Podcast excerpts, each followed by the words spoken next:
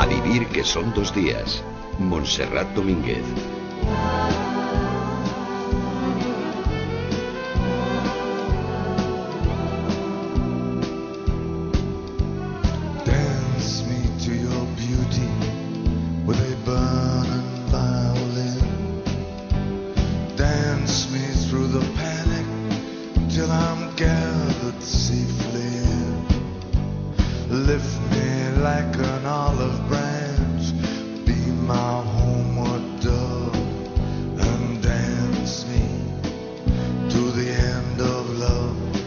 11 en 15 minutos de la mañana, una hora menos en Canarias.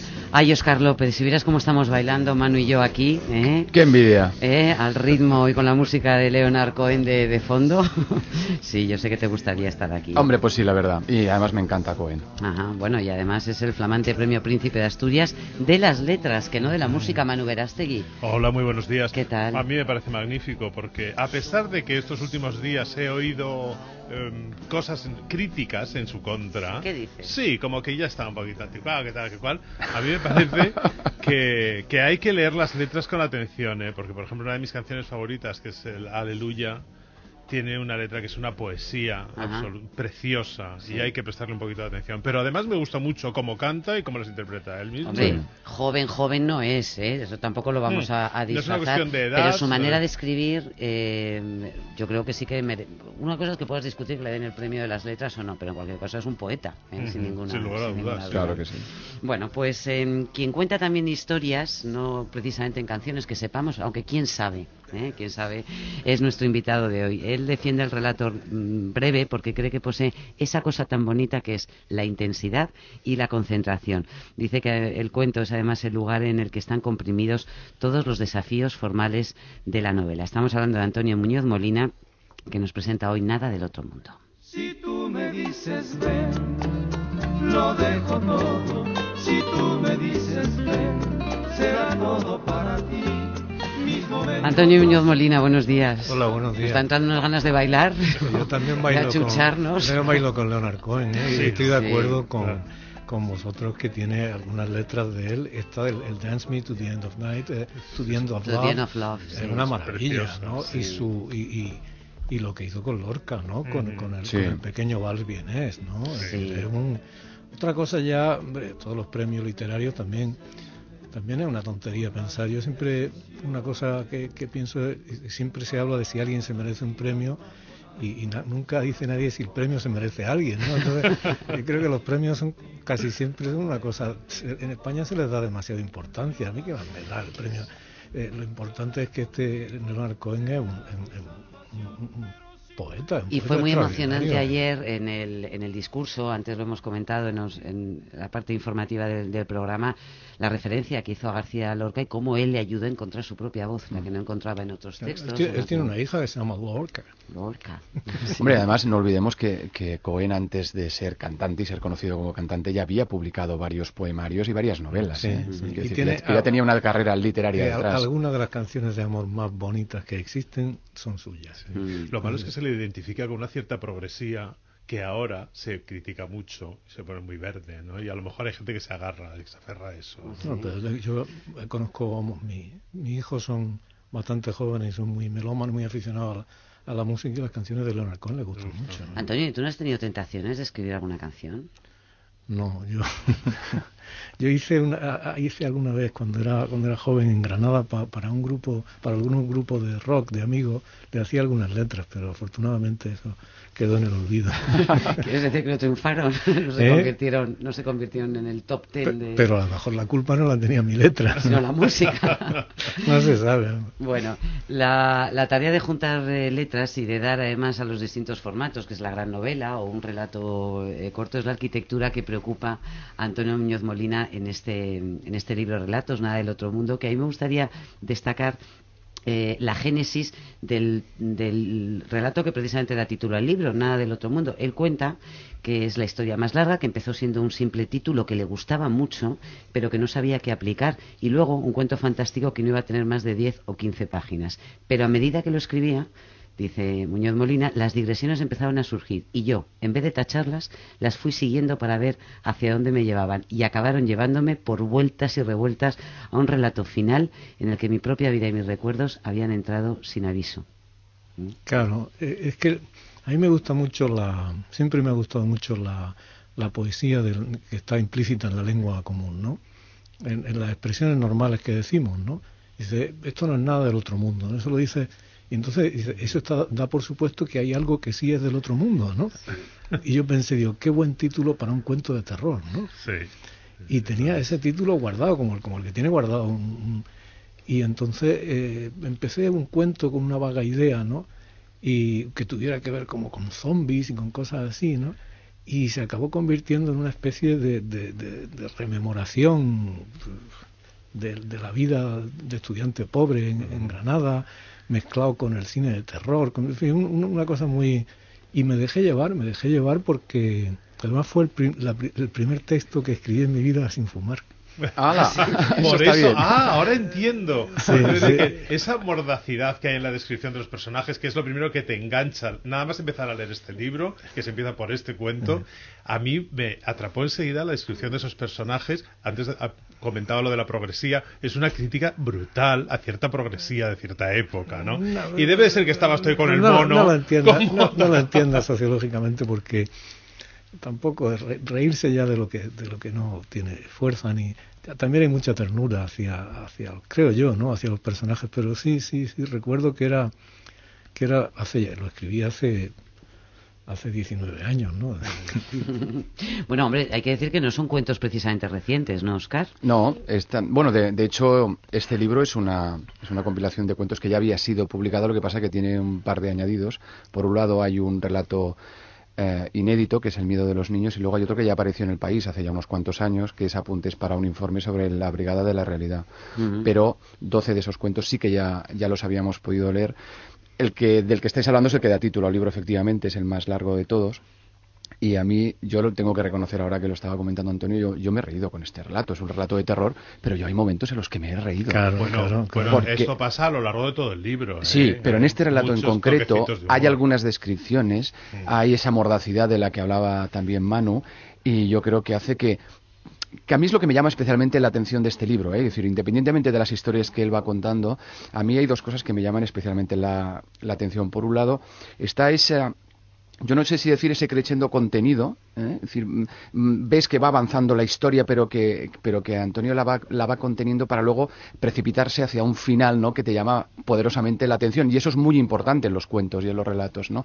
Es decir, y por otro lado, esa capacidad que tiene de mezclar la, lo fantástico con lo real, con lo intimista, con lo erótico, con lo policíaco, ¿no? Es decir, le, le, da al género fantástico en estos cuentos un valor que no tienen otros autores que abordan el género fantástico de una manera mucho más clasicista, creo yo, ¿no? Claro, mira, eso es una cosa que yo aprendí en, Cortázar, ¿no? Cortázar decía que lo fantástico da para el cuento más que para la novela y, da como, y, lo fantástico tiene que ser como una gota o un quiebro en una historia. Si, si tú empiezas una historia tipo Lovecraft, ¿no? Que, que, que todo es fantástico y monstruoso y reptante desde el principio. No tiene, o, o, empieza y ya está en un castillo gótico, pongamos. Pero lo que dice Cortázar, y yo estoy completamente de acuerdo, es lo, lo fantástico como, como la irrupción de algo chocante en, en medio lo de lo más cotidiano. Claro. ¿no? Entonces estos cuentos son muy... Son, yo pocas veces en, en, ficción, y lo lamento mucho, he escrito exactamente sobre el tiempo en el que estaba, en el que estaba viviendo. ¿no? Hacer ficción sobre la contemporaneidad estricta es difícil, ¿no? Pero los cuentos me salía con, con mucha normalidad, ¿no? Este, hay un ejemplo maravilloso de esto, a mí me ha llamado mucho la atención, es El río del olvido, sí. que es un elemento mitológico sí, metido sí, en una leteo. cotidianeidad que es incluso irritante, ¿no? Como de unos pijos horrorosos y de pronto ese elemento mitológico que es fascinante. ese cuento es muy bonito porque la, lo, los cuentos suelen, surgen como poemas, ¿no? Eh, ese cuento viene, se llama Las aguas del olvido, ¿no? Eh, ese cuento viene de, de, de, que un día estaba en un, con, tomándome una caña con un amigo en el puerto de Santa María, ¿no? Y había pasado en un, en un, club, ¿no? Y había un río allí, tampoco un río demasiado, demasiado llamativo, ¿no? Y me dice, y, y dice, este es el Guadalete, ¿no? Y entonces yo caí en la cuenta, claro, Wadi, Wadi en árabe es río, ¿no? Y lete es leteo. Y el leteo es el río del olvido. ¿No? Es decir, se cruza el río y se olvida. El, el, río que cruza los muertos, ¿no? Y claro, de pronto ves eso, lo fantástico y lo mitológico en, en, de nuevo en lo cotidiano, ¿no? En la palabra dice, pues, esto es el río Guadalete, como se dice ¿no? que, no le das importancia y mm. tiene ese significado poético. Y eso, Antonio, es lo que buscas tú como lector. ¿eh? Cuando acudes a. Sabemos que te gusta Carver, que te gusta Richard Ford. Cuando acudes a, a los grandes cuentistas, ¿buscas eso, la, la, sorpresa, la vuelta de tuerca inesperada? Yo lo, sí, y busco eso. Fíjate que. Y busco la. Busco la vida comprimida, ¿no? La, intensidad de la vida comprimida. Hay, hay en, el, en el, último cuento que, que yo disfruté muchísimo escribiendo, ¿sabes? Ese cuento me, me, me, removió me removió el, alma hasta, hasta es muy curioso eso a ti te, tú lo disfrutarías pero te aseguro que al lector se le encoge el ombligo. Sí lo disfruté ¿eh? y también me daba me daba un poco de escalofrío no hay en ese cuento hay una cosa que hace por ejemplo mucho Alice Munro no que es el acelerón en el tiempo no es decir en, en los cuentos de Alice Munro caben vidas enteras no caben 20 30 40 años no o como en El nadador de John Cheever, ¿no? El nadador tú lo recuerdas como un cuento muy largo y es un cuento muy corto. ¿no? Entonces, y es un señor, y fíjate, ahí está de nuevo lo, lo fantástico cotidiano, ¿no? En el nadador es un señor que está en la piscina un domingo por la mañana, ¿no? Que está todo el mundo con resaca de la... Y, y, y el tipo dice, ah, voy a cruzar esta piscina, nado, y luego la piscina del vecino, ¿Os acordáis que hubo una película extraordinaria? Es que esa película además lleva, llevamos citándola por una razón o por otra, por distintos motivos, eh, en las últimas semanas. Pues fíjate que ese cuento, todo nace del cuento fíjate la, la, la, compresión, ¿no? Mm. Es decir, tú lo recuerdas como, como mucho más largo y da para una película, ¿no? Y luego están esos relatos también que protagonizan, eh, que hay más de uno en este libro, ¿no? Esos hombres, esos protagonistas que miran, que miran el mundo y que están, que están ahí, son seres solitarios, ¿no? Por ejemplo, pienso en el de la poseída o el del amor mm, imposible, ¿no? Mm. El que espera que llegue su amada a casa y nunca llega, o el que ese hombre que está que está en el bar y que cada día ve a esa jovencita que está allí ese, ese cuento a la poseída le tengo yo mucho cariño porque porque se basaba en una cosa que que vi yo en, en, Granada, ¿no? Una, una, chica la que veía yo, fíjate, en los años 80, ¿no? Cuando yo trabajaba en una oficina. Mm. Yo no soy exactamente el, personaje que mira, ¿no? quede claro. Que quede claro, ¿no? Pero, pero sí es cierta la historia, ¿no? decir, y de nuevo ese, ese, esa especie de, de giro repentino que toma la realidad, ¿no? Tú estás viendo, yo estaba viendo una chica que llegaba por la mañana y, y, y un señor que, que, al que estaba esperando, yo pensaba, esto es un esto es una pasión romántica insensata, ¿no? Mm. Y un amigo mío que sabía de la vida más que yo, ¿sabes? Porque tenía un bar nocturno y todo eso, me dijo, pero si ese es que es su, ese es su camello. es que ella es yonki. Digo, ¿qué me dice? sí, sí. Entonces... hay personajes, hay personajes preciosos. ¿eh? A mí una cosa que me encanta de los de las recopilaciones de cuentos es que, pongamos por caso, es un suponer que mm, no te engancha especialmente, por ejemplo, Extraños en la noche pues te lo saltas y te, pasas inmediatamente al siguiente que te encuentras con Lorencito Quesada que es un bombón. Ahí, nace Lorencito Quesada. Es yo, una tenía, yo tenía, coleccionaba, a mí me gustaba coleccionar tonterías, ¿no? A mí me gusta mucho coleccionar idioteces. ¿no? La, la, idioteces de la lengua, ¿no? Por ejemplo, eh, como habla ah, Lorencito. Claro, que es lo que un escritor tiene que evitar, ¿no? Es decir, la, por ejemplo, decir, hablar de China, decir el gigante asiático, ¿no? de Barcelona, la ciudad, la ciudad condal, ¿no? Eh, eso me gusta. Eh, entonces, en ese cuento, en vez de huir de, los lugares comunes, ¿no? Decir, los buscas. no, venga, todos, ¿no? Los incendios pavorosos, ¿no? las condenas enérgicas. Lorencito es la, la colección de todo eso. Y, y, luego me gustaban esos eso malapropismos, ¿no? Desde de que le oye a la gente, ¿no? Dice, esto me he puesto entre la espalda y la pared, ¿no? Que luego dice, es como una como un, como un perfeccionamiento, ¿no? Porque es entre la espalda, ¿no? ya verás. Mucho mejor que entre la espada y la pared, ¿no? O, sirios y troyanos, cosas de estas, ¿no? Oye, Antonio, ¿y por qué te prodigas tan poco con los cuentos? Pues porque el, el, el, ecosistema no, no da para, para cuentos. Te quiero decir que si tú ves los cuentos, nosotros pensamos en el cuento como una cosa abstracta, como un producto literario exento, digamos, ¿no? Pero tú ves los cuentos de Cheever, o los cuentos de Alice Munro, o los de Salinger, y todos tienen una razón de ser. Todos han sido escritos para revistas. Para esa maravilla de revistas que, eh, que, piden cuentos, ¿no? que publica el, el, el, New Yorker publica un cuento todas las semanas, todas las semanas, y lo paga, ¿no? Entonces, eh, aquí antes, durante un tiempo, se, los periódicos publicaban seriales y todo yo. Dos libros míos están sacados de dos, tres libros míos están sacados de tres seriales que hice en el periódico, ¿no? Entonces luego ya, claro, nunca hubo un gran un gran medio ambiente para los cuentos, pero pero pero ahora es mucho peor. Antonio, déjame que te pregunte. Eh, teniendo en cuenta lo que contabas ¿no? de Alice Munro, de que se puede em, rebobinar o ir hacia adelante o pegar saltos en, un espacio muy, muy pequeño literario, lo que estamos viviendo esta semana, con el anuncio del fin de las armas, del fin de la violencia de ETA, ¿queda para un cuento o para una novela demasiado larga o demasiado indigesta? Da para, da para muchas cosas. Yo creo que lo, primero que da y hay que eh, lo, lo, primero que da es para para para un cuidado con el idioma yo creo que hay que ser muy cuidadosos con esto. Esta gente fue muy efectiva en contagiar el idioma, mm. ¿no? Es decir, en, aunque estuviera en contra de ellos, en usar su lenguaje. Con lo cual, en parte, estaba haciéndole el juego, ¿no? si tú dices, por ejemplo, en vez de decir el terrorismo, dices la violencia, Dice, la violencia, ¿eso que La violencia... O la paz. La paz. ¿Eh? ¿no? ha llegado la, paz. La paz, el diálogo, son palabras que suenan bien, el conflicto, son palabras bonitas, ¿no? ¿Quién no va a estar por la paz, ¿no? ¿Quién no va a estar por el diálogo? Entonces yo creo que tenemos que hacer un esfuerzo de claridad de claridad semántica, ¿no? Porque además tenemos que ser conscientes de una cosa, los españoles somos muy pesimistas con respecto a nosotros mismos, pero hemos hecho una cosa de la que tendremos que estar orgullosísimos, es decir, un orgullo civil, tanto que se habla ahora del orgullo gay, el orgullo andaluz, el orgullo no sé qué, esto es un orgullo cívico. El sistema democrático español ha derrotado a esa gente. Y la ha derrotado con la, con la ley en la mano. La ha derrotado sin leyes especiales, sin cadena perpetua, sin, sin, sin pena de muerte. ¿Vosotros imagináis qué habría sido un país como Estados Unidos o Francia con, con una cosa así? ¿Eh? Y eso es una cosa que a mí como ciudadano de español me hace sentirme, porque otra parte, otra cosa es ya, todo el mundo tiene derecho a, a, querer la independencia de Euskadi, por supuesto que tiene todo, todo el derecho del mundo, ¿no? Eso forma parte de, la...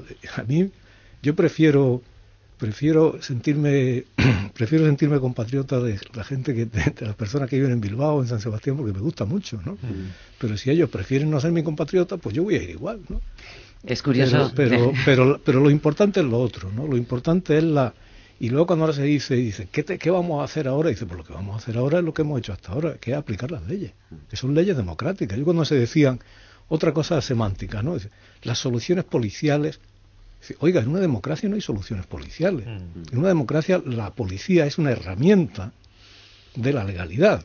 Si la policía no, no detiene a un terrorista y lo mete en la cárcel, no, la policía detiene a un terrorista y se lo lleva al juez. Mm.